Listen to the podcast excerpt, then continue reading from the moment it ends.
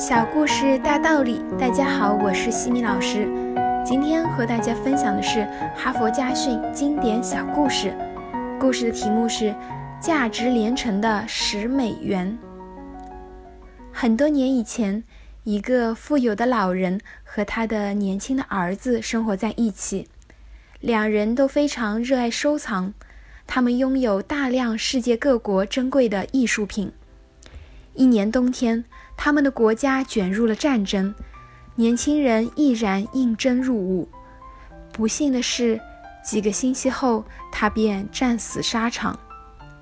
圣诞节的早晨，一阵敲门声唤醒了这位日夜思念儿子的老人。他打开房门，看见一位手里提着大包裹的士兵正向他敬礼。士兵向老人介绍道。我是您儿子的战友，我给您带回了他的一幅画像。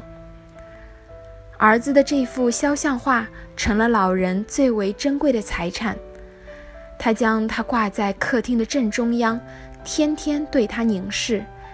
相比之下，他觉得家里收藏的所有无价珍品此时都黯然失色。第二年春天。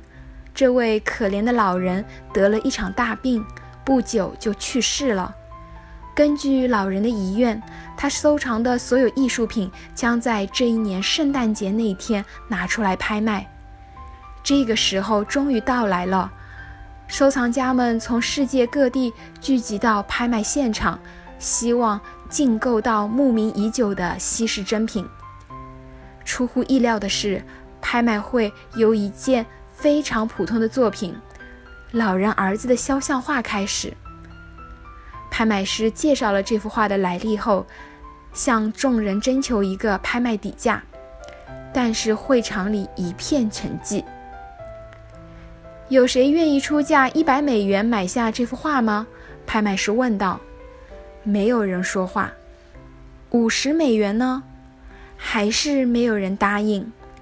这时。人群中传来了一个不耐烦的声音：“谁会对那幅劣质的画像感兴趣呢？快把所有的珍品展示出来吧！”赞同声、附和声此起彼伏。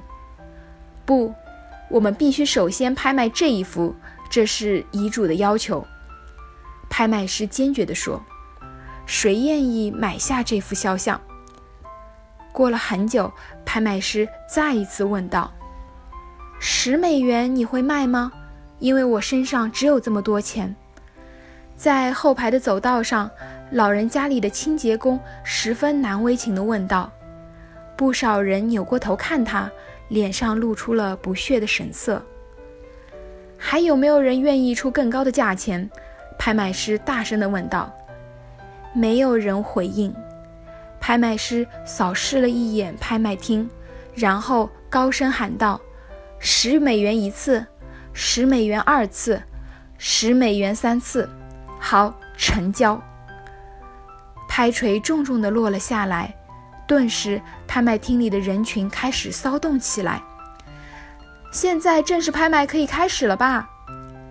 拍卖师无声地环顾四周，郑重地宣布：拍卖到此结束。为什么？为什么？我们千里迢迢赶来，难道是要看你拍卖一幅名不见经传的十美元的肖像吗？不，不止这些。按照这位老人，也就是肖像中这位儿子的父亲的遗嘱，谁买下了那幅肖像画？拍卖师顿了顿，遗憾地看了看众人，说：“谁就可以同时得到他所收藏的全部珍品。”哈佛箴言：无论在任何场合，只要我们有能力，就应该用行动表达我们的爱心。不过，永远不要期望意外的回报。